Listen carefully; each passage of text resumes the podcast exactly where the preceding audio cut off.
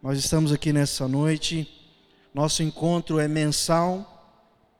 Todo primeiro sábado nós nos encontramos aqui nesse lugar para adorarmos ao Senhor e termos uma palavra de encorajamento, uma palavra de edificação para nós jovens. E se você não sabe, essa geração de jovens de hoje é a geração de jovens é, que tem a maior facilidade para se manifestar algo importante. É, eu vi uma pessoa dizer que hoje está tão nivelado por baixo, as coisas são tão niveladas por baixo, que qualquer pessoa que fizer algo a mais, ela já está em evidência. Ela já está num momento de, de glória, vamos dizer assim. Ela já é evidente porque ela faz algo que é talvez até simples, mas como todo mundo está nivelado por baixo, então acaba se criando uma, uma evidência.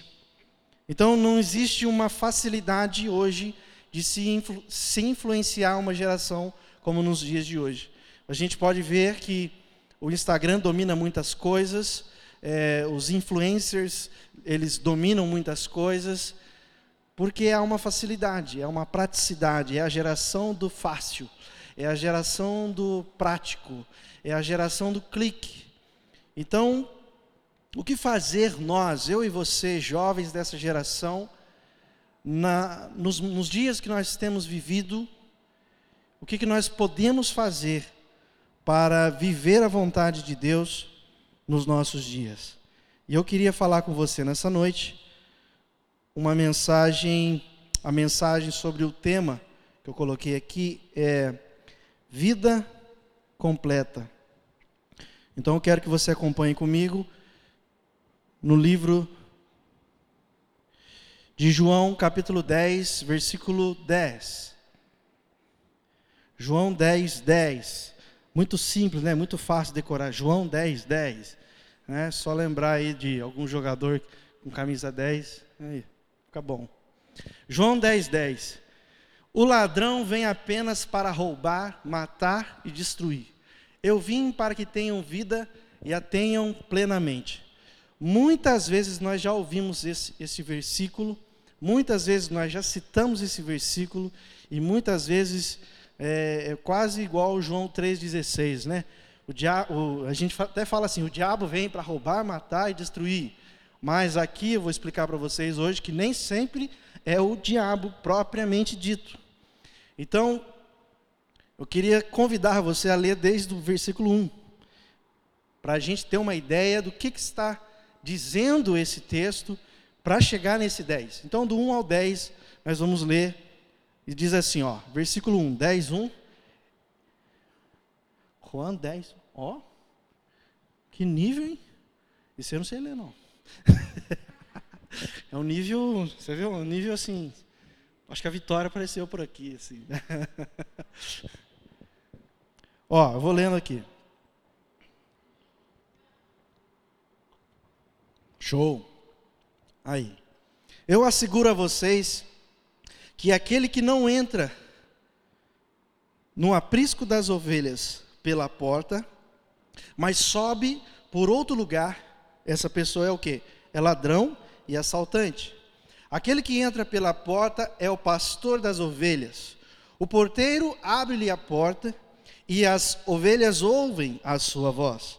Ele chama as suas ovelhas pelo nome e as leva para fora. Depois de conduzir para fora todas as suas ovelhas, vai adiante delas e estas o seguem, porque conhecem a sua voz mas nunca seguirão um estranho. Na verdade, fugirão dele, porque não reconhecem a voz de estranhos. Jesus usou essa comparação, mas eles não compreenderam o que lhes estavam falando. Então Jesus afirmou de novo: digo a verdade, eu sou a porta das ovelhas. Todos os que vieram antes de mim eram ladrões e assaltantes, mas as ovelhas não os ouviram. Eu sou a porta. Quem entra por mim será salvo. Entrará e sairá e encontrará pastagem. O ladrão vem apenas para roubar, matar e destruir. Eu vim para que tenham vida e a tenham plenamente. Bom, eu li do 1 ao 10 para a gente entender qual é o conceito que Jesus está dizendo no caso de ovelha e um pastor. Mas a história é engraçada, ela não começou aí. Ela começou porque Jesus, no dia de sábado, encontrou um cego de nascença e foi e fez um lodo no chão, cuspiu ali naquele lodo, naquela terra, jogou nos olhos do cego de nascença e o cara voltou a enxergar. Quer dizer, voltou não, nunca tinha enxergado, então ele, voltou, ele teve a sua visão restaurada. Ele começou a enxergar. E aí, então, começou aquele bafafá na, na, na, na, na cidade. Quem é esse? Quem é esse? Só que, olha que engraçado. O cara foi curado por uma cegueira de nascença. Então ele nunca viu. Aí as pessoas perguntavam: quem que te curou? Não sei, eu não vi. Ué. Eu não sei. E eles começaram a perguntar: não, mas quem que era? Você não lembra? Não, ué, eu estava cego. Ué. Eu só sei de uma coisa: eu estava cego e agora eu vejo. Mas quem será que é? Aí eles dividiram entre eles, entre os fariseus e alguns outros judeus, com opiniões diversas. Um dizendo assim: esse cara deve estar expulsando pelo nome dos demônios. E o outro estava dizendo assim: peraí, é impossível alguém, no nome dos demônios, fazer tal milagre. Então ficou essa briga. E aí, quando, eles, quando o cego sai ali da, da, da questão deles, ali, daquela muvuca, Jesus encontra com ele e se revela, fala: Não, é esse que vos fala, foi eu mesmo. E aí ele então o adorou, e aí Jesus começou a explicar: os, Eu tenho, eu tenho a missão de vir aqui para trazer visão aos que não têm visão, e aqueles que têm visão, eles vão se tornar cegos. E aí alguns judeus ouviram, e aí começou a. Peraí, então quer dizer que a gente é cego? Aí Jesus já fala: Bom, se vocês fossem cegos, vocês voltariam a ver. No caso, não, vocês são os que veem e vocês vão se tornar cegos. E aí então ele começa a dizer isso. Eu asseguro, né, lá no versículo 1, ele começou a dizer isso aí. Eu asseguro que aquele que não entra no aprisco das ovelhas pela porta, mas sobe por outro lugar, é ladrão, é assaltante. Então qual que é o contexto? O contexto é muito simples. Existe um nível onde as pessoas estavam num aprisco, ou seja, num nível de maturidade, num nível de entendimento, e elas estavam ali guardadas. Se a gente for caminhar na história do Antigo Testamento, Deus de várias maneiras, de várias formas, em várias épocas, ele teve que tratar algumas coisas, resolver algumas coisas para que se mantesse um povo. Porque esse povo, senão eles iam se dispersar e aí então não poderia vir Jesus. Jesus é a descendência, então precisava manter alguém para ter essa descendência, tá ok? Show? Aí o que, que acontece? Deus faz tudo isso, prepara esse caminho. Então, esse aprisco são essa galera. Esse, é esse pessoal que estava ali para que ele viesse. E ele diz que vieram outras pessoas para tentar persuadi-los para trazê-los para fora, mas não, não era o momento e eles não estavam fazendo isso de acordo com a palavra de Deus. Então veio Jesus, que é o pastor, que dá a sua vida pelas ovelhas. Então ele diz: Eu sou a porta. E aqui ele disse aqui uma coisa muito interessante, que hoje eu estava até pensando e é muito legal. Ele disse assim, ó: Eu sou a porta. Quem entra por mim será salvo. Então, vamos pensar, você está fora de um aprisco está fora de um lugar onde as ovelhas ficam. Você entra pela porta, que é Cristo. Então você é salvo. Só que ele diz assim: entrará e sairá, e encontrará pastagem. Parece que dá uma confusão na cabeça. Espera aí. Se eu estou dentro do lugar onde Jesus proporcionou, eu estou salvo. Porque ele me faz entrar e me faz sair. Isso tem a ver com algumas coisas. Entrar pela porta significa salvação. Entrar pela porta significa salvação. Sair não é sair de qualquer maneira, é sair ouvindo a voz de Cristo. Porque ele mesmo disse: ele sai primeiro, as ovelhas ouvem a sua voz, ele vai adiante e as ovelhas o seguem, por causa da sua voz. Então é entra pela porta, que significa salvação, e sai ouvindo a voz de Cristo, que significa missão. Entrar significa pertencer ao reino de Deus. Isso é entrar. Sair significa viver o propósito de ser um embaixador desse reino. Sabe o que significa embaixador? O embaixador tem uma embaixada aqui de algum país. Essa embaixada é um local que a nação não pode entrar, porque ela é uma embaixada. Se no, nos Estados Unidos tem uma embaixada do Brasil, o que, que acontece? Tudo que é lei no Brasil é lei nessa embaixada. Essa embaixada não é regida pelas leis daquele país, ela, ela é regida pelo país de onde ela é de origem. Então, o embaixador, ele sai do aprisco, e entenda que aprisco ele não está dizendo da igreja. O aprisco que não é, não significa isso aqui, a comunhão, não. O aprisco significa o momento da salvação. Você foi salvo. Show? Ok? Você foi salvo, agora essa salvação te remete a fazer algo. O que? Ser um embaixador. Ser aquele que tem uma missão agora. E qual é essa missão? Ter uma vida plena. Porque o ladrão, ele sabe que se você tiver uma vida plena, você pode todas as coisas. Se você tem uma vida completa em Cristo, o diabo não vai ter vez na sua vida. É isso. Então o que, que ele faz? O diabo, não propriamente ele, mas as suas influências, os seus princípios, agem em todo momento. Sim ou não? O, o Satanás, ele tem os seus princípios, os seus valores, o império das trevas tem os seus valores, assim como o reino de Deus. E esses princípios e esses valores estão ao redor do mundo, em qualquer lugar. Então, esse ladrão são todas essas influências que tentam roubar, matar e destruir a minha e a sua missão. Tentam destruir a minha e a sua capacidade de ser um embaixador.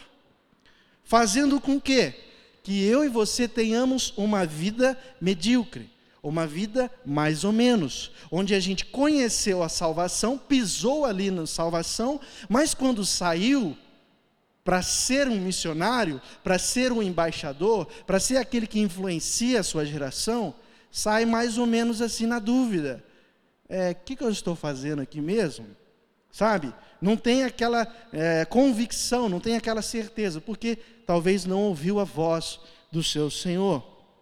Então, o ladrão ali, no caso, não era o diabo, mas são aqueles que, por influência dele, querem te roubar, te matar e destruir. A influência do diabo, amado, é a sua maior arma. É a arma do Satanás.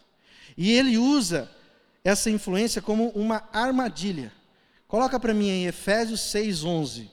Efésios 6:11. Hoje nós vamos falar bastante de Bíblia aqui, para você ter um, um despertar aí do que, que é viver plenamente. Efésios 6:11.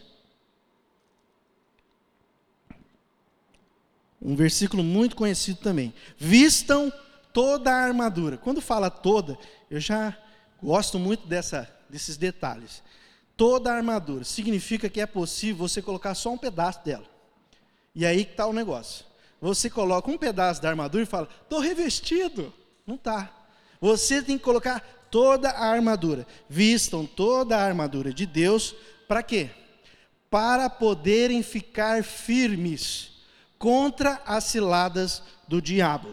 Ó, oh, show de bola. Agora eu pergunto para você: onde que a gente usa a armadura? É em casa? Faz sentido usar armadura em casa? Não, na sua casa você usa pijama. Na sua casa você usa roupa de ficar em casa. Até fala isso, né? Ah, roupa de ficar em casa. Não, quando você sai, você tem uma outra vestimenta. Quando você sai, tem um outro tipo de, de, de uniforme. Então, quando está falando de armadura, é porque você saiu. Quando está falando de armadura, é porque você já é um embaixador. Está tá me entendendo? Então, quando é armadura, meu querido, você tem que vestir ela toda, porque existe uma causa pelo qual eu e você estamos vivendo. E se você não sabe por qual causa você está vivendo, sinto muito, você está perdido. Você está perdido. As ciladas, elas são sutis. Olha a historinha que tem aqui rapidinho. Lucas 22, 1. Lucas 22, 1. Eu vou ler, vai colocar ali e você vai acompanhando.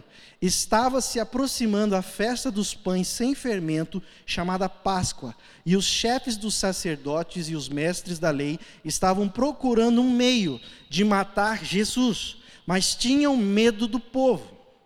Então Satanás, o que, que ele fez? Então Satanás entrou em Judas, chamado Iscariotes, um dos doze. Judas dirigiu-se aos chefes dos sacerdotes e aos oficiais da guarda do templo e tratou com eles como lhes poderia entregar Jesus. A proposta muito os alegrou e lhes prometeram dinheiro. Ele consentiu e ficou esperando uma oportunidade para entregar Jesus quando a multidão não estivesse presente. Ou seja, o, o Satanás entrou no Judas. Agora eu pergunto: ele ficou possesso? Não, ele falou normalmente. As pessoas nem sabiam que ele estava com o diabo no corpo. Né? E agora entra aquela coisa, mas então o diabo entra no corpo. Pode ser que sim, pode ser que não, eu não estou dizendo isso, mas existia uma influência de Satanás nele. Existiam os princípios agora de Satanás em Judas, a ponto de ele esperar um meio de a multidão, porque perto da multidão não dava, esperava um meio onde não existisse a multidão por perto, para ele então bolar um plano para pegar Jesus e entregar Jesus. Satanás estava nele, mas ele estava normal. Você quer ver um outro exemplo? Mateus 16, versículo 13. Falei para você que é Bíblia. Ó, rapidinho aqui, ó. Mateus 16, 13. É uma história muito legal. Chegando Jesus à região de Cesareia de Filipe, perguntou aos discípulos: quem os outros, ou seja, a multidão, dizem que o filho do homem é? Eles responderam: oh, alguns dizem que é João Batista, outros Elias e ainda outros Jeremias ou um dos profetas. Ou seja, a multidão estava olhando para Jesus, via Jesus fazendo milagres, via Jesus fazendo muitas coisas, mas não o reconhecia como filho de Deus, porque isso não tinha sido claro para eles.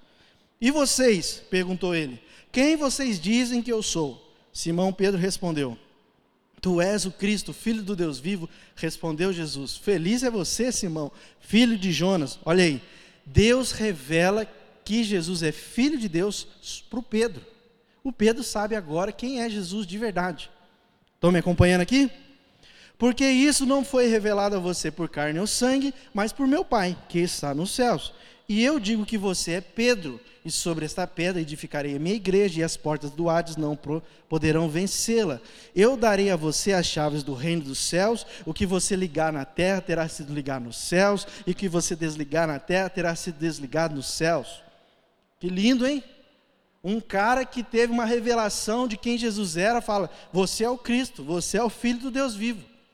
Aí ele fala: então, já que você reconheceu, então eu vou dizer para você quem que você vai ser. Você é Pedro, e nessa pedra eu vou edificar a minha igreja, e as portas do inferno não vai prevalecer. Eu vou te dar a chave da minha casa. Você pode abrir o que quiser, vai ser aberto. Você pode fechar o que quiser, vai ser fechado.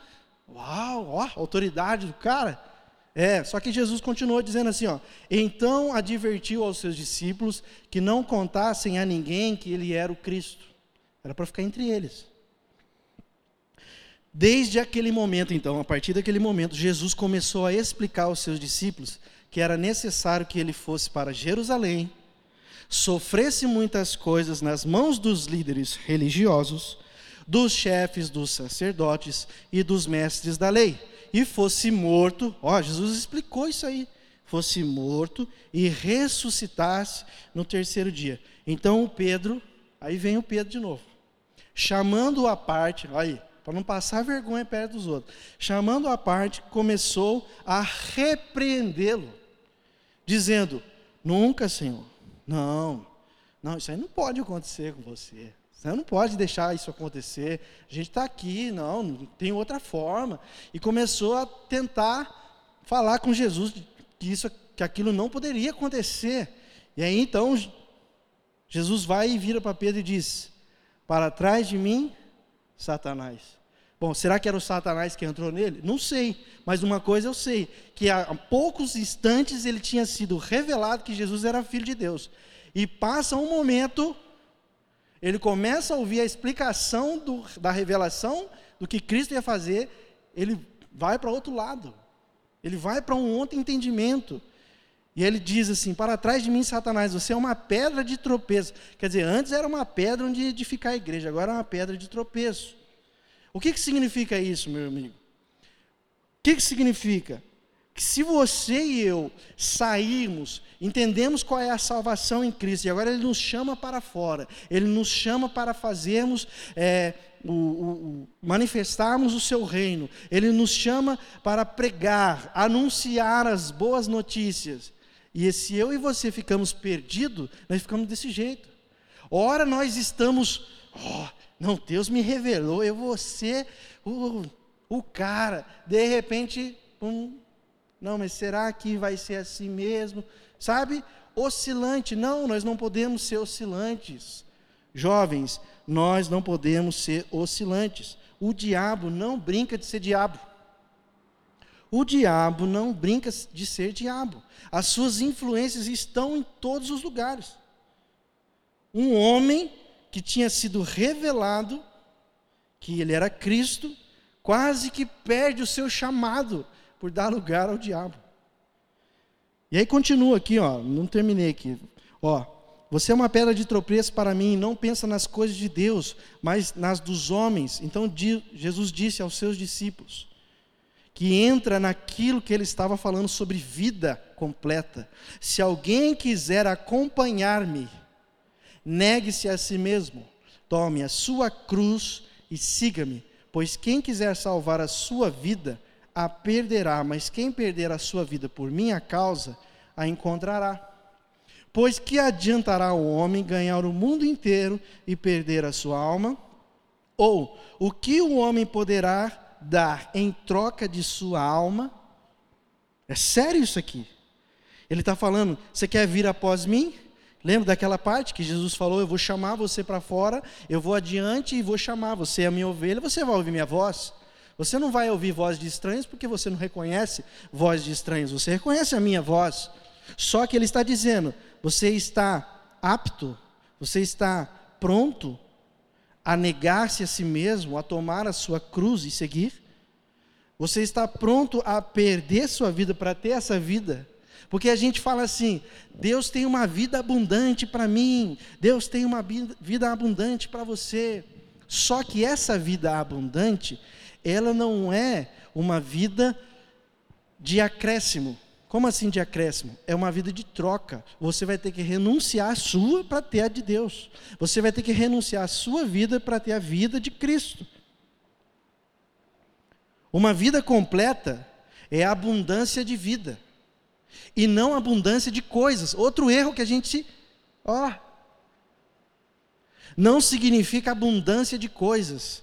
O diabo vem para roubar, que é, é sempre assim. O diabo vem para roubar, matar, destruir, mas eu vim para que tenham vida e a tenham em abundância. Então você vai ter muitas coisas. Não, não tem a ver com isso. Você pode ter muitas coisas, amém. Glória a Deus, vai ser pelo seu esforço, vai ser pelo seu trabalho, e show de bola, ótimo, mas não tem a ver com o que Jesus está dizendo. Jesus está dizendo uma vida abundante. Vida abundante não tem a ver com coisas. Você quer ver um exemplo? Você pode ter a melhor cama, mas ela não te garante o melhor sono. Cama tem a ver com o que você comprou, o que você conquistou, e sono. Sono tem a ver com a forma que você vive. Sono tem a ver com, com, com a forma que você lida com a sua vida. Você pode ter o melhor carro, mas ele não te garante não sofrer acidente. Quem, quem que garante? Você pode ter o melhor carro, blindado, tudo. Se for para ter um acidente, vai ter um acidente com carro, sem carro, com moto, de qualquer jeito. Não, o que, que o carro garante? Nada. Ele não garante nada. Ou seja, a vida é muito mais do que isso aí. Você pode ter o melhor plano de saúde, mas ele não garante cura. Você pode ter o melhor namorado, você pode ter a melhor namorada, mas ele ou ela não garante felicidade. Não garante. Não garante. Você pode ter o melhor hobby. Oh, Mas isso não garante ser a sua profissão ou vocação. Todo mundo, quando era garoto, queria jogar bola. Um dia eu vou ser um jogador. Mas o hobby não significa que vai ser.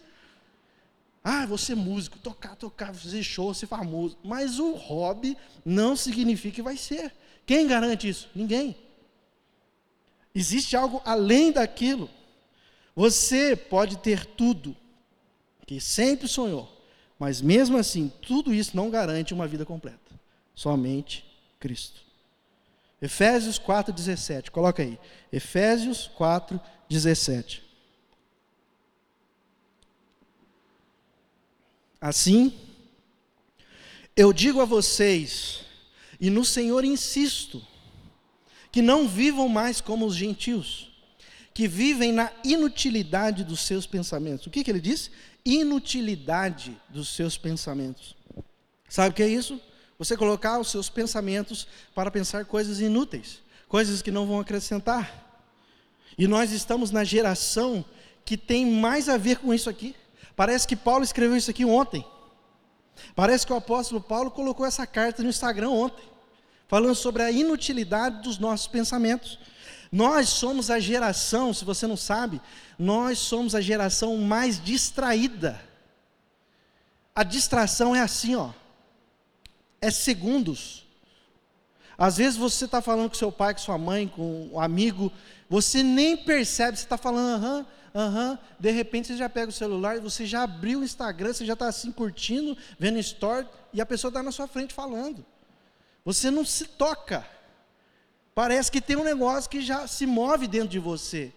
É a nossa geração. E nós não podemos permitir que as distrações atrapalhem a nossa vocação, atrapalhem o nosso chamado, atrapalhem uma vida completa que Deus tem para mim e para você. Está aqui comigo? Que vivem na inutilidade dos seus pensamentos. Eles estão obscurecidos no entendimento e separados da vida de Deus. Olha aí, a vida de Deus que é abundante, que Jesus disse que ele veio para trazer essa vida, está lá. Mas estamos, né, quem vive desse jeito, obscurecidos no entendimento, ou seja, não entende, está numa escuridão, numa ignorância, e separados. Por causa do quê? Da ignorância. Porque não sabe. Mas por que, que será que é? Porque será que o, o diabo está tá, tá ali, está agindo? Também, mas como é que ele age? Não fazendo você e eu conhecemos a verdade. Porque a verdade liberta. A verdade nos liberta. Se ele só fazer a gente viver uma vida medíocre, viver uma vida que a gente acha que sabe alguma coisa, mas a gente não sabe de verdade, então para ele está ótimo. Nós estamos perdendo tempo e ele está ganhando ponto. Devido ao endurecimento do seu coração. Tendo perdido toda a sensibilidade, eles se entregaram à depravação, cometendo com avidez toda espécie de impureza. Todavia, não foi isso que vocês aprenderam de Cristo. De fato, vocês ouviram falar dele e nele foram ensinados, de acordo com a verdade que está em Jesus. Quanto à antiga maneira de viver, vocês foram ensinados a despir-se do velho homem, que se corrompe por desejos enganosos, a serem renovados no modo de pensar e a revestir-se do novo homem, criado para ser semelhante a Deus em justiça e em santidade, provenientes da verdade. A verdade não é a que liberta? Então tem que ser provenientes da verdade. Aí Paulo começa a dar umas dicas aqui, algumas orientações. Portanto, cada um de vocês deve abandonar a mentira e falar a verdade ao seu próximo, pois todos somos membros de um mesmo corpo. Quando vocês ficarem irados, não pequem apaziguem a sua ira antes que o sol se ponha, e não deem lugar ao diabo. Tudo isso aqui tem que ser feito, mas tem um detalhe: não dá lugar ao diabo. E o que é dar lugar ao diabo? É, você tem cinco cadeiras que já tem pessoas pré-determinadas, você abre uma vaga e deixa o diabo entrar. ali. Não, você pode sentar aqui. Fica à vontade. Dar lugar ao diabo é permitir com que ele haja. Mas você deixou ele entrar na sua vida? Talvez não. Mas os princípios do seu império, a, a, a mentalidade que ele tem colocado, talvez entrou. E isso te atrapalha, me atrapalha de viver a vida plena que Jesus prometeu. E aí entra naquela pira que a gente não sabe se a gente está na vontade de Deus, se estamos vivendo uma vida carnal. A gente fica assim, ó. Hum. E aí tem uma outra realidade. Quando se fala de vida carnal e vida espiritual, Paulo menciona que a vida carnal é como se fosse crianças do reino. É crianças que, que não sabem lidar ainda com as coisas. É tipo aquela, aquele momento do aprisco, que a pessoa foi salva e está lá dentro do aprisco. Ela precisa ainda desenvolver alguma coisa para sair, porque se sair do jeito que está, é como se fosse uma criança que saísse aqui pela rua. Daqui a pouco cai lá na Dutra e rola, vai até lá, por quê? Porque é uma criança, só por isso, ela não tem noção do que está fazendo. Então há uma necessidade de eu e você crescermos, crescermos na graça e no conhecimento de Jesus. Uma vida completa também tem a ver com viver na liberdade que Cristo te deu. Eu disse aqui na outra mensagem que Cristo nos libertou para que de fato fôssemos livres. Liberdade é algo que Deus nos deu através de Cristo, através do seu sacrifício. Então você é livre, irmão. Você é livre da, da, da escravidão do pecado, você é livre da morte, porque ele já venceu a morte. Agora, isso não significa que não tem renúncia. E aí bate um pouco, principalmente para a nossa geração, para a nossa geração que só conhece a liberdade. E na minha liberdade eu pule, pule. Legal, liberdade. Só que a liberdade plena, uma liberdade que tenha, tenha é, eficácia na nossa vida, essa liberdade ela vem da renúncia. Não é um, como eu disse, não é um acréscimo na sua vida. O reino de Deus não é um acréscimo. Não, eu estou aqui, recebi o reino. Agora eu tenho mais uma coisa. Não, você abriu mão do que você era e recebeu algo novo. É isso. Então a liberdade em Cristo é uma liberdade poderosa. Como Jesus mesmo disse: se o Filho vos libertar, verdadeiramente sereis livres. É verdadeiramente, sabe por que ele disse verdadeiramente? Porque na sua época, até hoje, existem pessoas que dizem ser livres, mas não são. Por quê? Porque a liberdade exige renúncia. A liberdade exige renúncia. Você tem que renunciar à sua vida. Ele mesmo disse: você quer ganhar a vida, vai ter que perder. João capítulo 3, versículo 26 diz assim, ó. Eles se dirigiram a João, João Batista, e lhe disseram: Mestre, aquele homem que estava contigo do outro lado do Jordão, do qual te testemunhastes, que é Jesus no caso, ele está falando, está batizando e todos estão se dirigindo a ele. Ou seja, João Batista estava batizando uma galera. E de repente Jesus vem, começa o ministério dele, e agora o pessoal está sendo batizado por Jesus, lá para os seus discípulos. Ele está perdendo. E aí as pessoas vêm falar isso para João.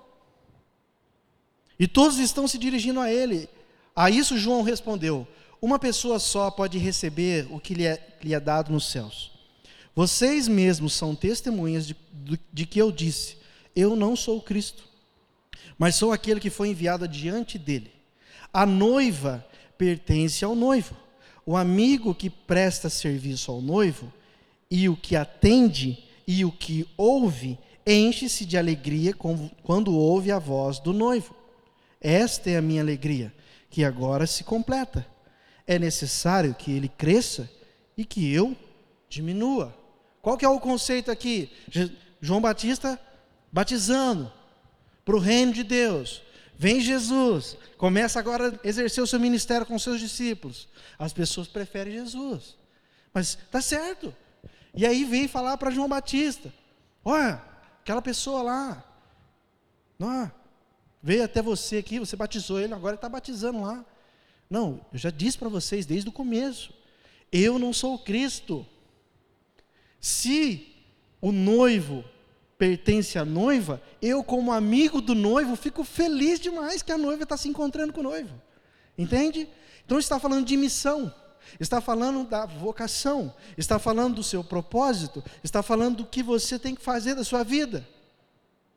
Agora, João Batista, a Bíblia diz que não houve nenhum profeta maior que João Batista. Cara grande, hein? Só que não teve nenhum, mas só que aquele que nascer no reino de Deus é maior que João Batista. Olha para você ver. Ele foi nivelado por cima pelos profetas, mas no reino por baixo. E ele está dizendo: é necessário que ele cresça e que eu diminua. Não interessa. Não interessa se eu vou ser promovido ou não. Não interessa se vão conhecer a mim ou não. Não interessa se eu vou ser famoso ou não. Interessa que eu cumpri o que eu tinha que cumprir e eu tenho uma vida plena em Cristo. É isso que importa, jovem. É isso que importa para nós. Se nós entendermos qual é a nossa missão, o que, que nós precisamos fazer, tudo à nossa volta vai se direcionar a isso. E nós vamos chegar no fim da vida e não vamos dizer assim, é, perdi tempo. Não. Nós vamos entender e falar: olha, igual o apóstolo Paulo, combati o bom combate. Para encerrar aqui, ó, Salmo 138. Esse salmo aqui, ele fala comigo desde quando eu tinha uns 16 anos de idade. Eu li esse salmo e ficava com ele assim, por quê? 16 anos, cara. Não sabe nada da vida. Não sei o que é fazer, o que é estudar. Né? Não sabe, a gente não sabe nada. 16 anos, uma pessoa nova, um jovem, adolescente. Só que Salmo 138 me, me ajudou muito a entender o que é, além do que eu preciso, além do que é o, o, o meu sonho individual, meu sonho particular. Então, Salmo 138, verso 1, diz assim: ó, Eu te louvarei, Senhor, de todo o coração.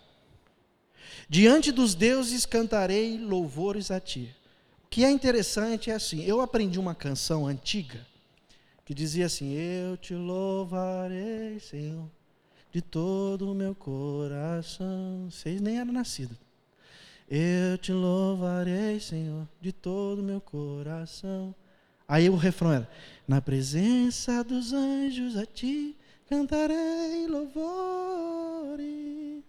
Só que a versão que eu cantava era essa, na presença dos anjos. Então, quando se fala de anjos, está né, tá falando da presença de Deus. Que lindo, nós estamos aqui juntos, e aí os anjos do Senhor estão aqui, louvando ao Senhor junto com a gente. Que maravilha! Isso é lindo. Só que aqui o salmista está dizendo: é diante dos deuses. Então não é nesse ambiente aqui. Não é um ambiente de adoração. Não é um ambiente assim onde nós estamos livres para adorar o Senhor, para levantarmos as nossas mãos e rendermos ao Senhor. Não, é diante de, dos deuses. Talvez é naquele ambiente que ninguém sabe quem é Jesus. Talvez é naquele ambiente que, que pessoas criticam, falam mal de Jesus, do seu Evangelho. Então, eu aprendi desde essa época que eu preciso louvar o Senhor de todo o coração. E quando fala de todo o coração, tem que ser até diante dos deuses. E o salmista diz isso: diante dos deuses cantarei louvores a ti. E ele continua dizendo assim: voltado para o teu santo templo, eu me prostrarei e, me, e renderei graças ao teu nome, por causa do teu amor e da tua fidelidade. Olha, voltado para o teu santo templo. Ele não está no templo, mas ele está voltado para o teu santo templo. Pois exaltastes acima de todas as coisas o teu nome e a tua palavra. Quando clamei, tu me respondestes. Deste-me força e coragem. Todos os reis da terra te renderão graças, pois saberão das tuas promessas. Celebrarão os feitos, pois grande é a glória do Senhor. Embora esteja nas alturas, o Senhor olha para os humildes e de longe reconhece os arrogantes. Ainda que eu passe por angústias, tu me preservas a vida da ira dos meus inimigos. Estendes a tua mão direita e me livras. E olha o que diz agora: O Senhor cumprirá o seu propósito para comigo. Teu amor, Senhor, permanece para sempre. Não abandones as obras das tuas mãos. O Senhor cumprirá o seu propósito para comigo. Se você não sabe, essa vida plena é algo que Deus já preparou para mim e para você. Você está perdido nas suas escolhas, você está perdido no que você vai fazer da sua vida. Eu digo para você que tem uma vida pronta para você viver. Em Cristo existe uma vida pronta para eu e você vivermos. Você sabe aquele termo que fala assim, correr atrás? Eu preciso correr atrás. Sabe quem que corre atrás? Quem está atrasado. Quem está atrasado tem que correr atrás, velho. Agora, quem está no tempo certo, corre, pode até correr, mas corre no tempo exato. Deus tem uma vida plena para mim e para você. E o diabo sabe disso, e por isso que ele envia ladrões, que são influências para roubar isso de mim, de você.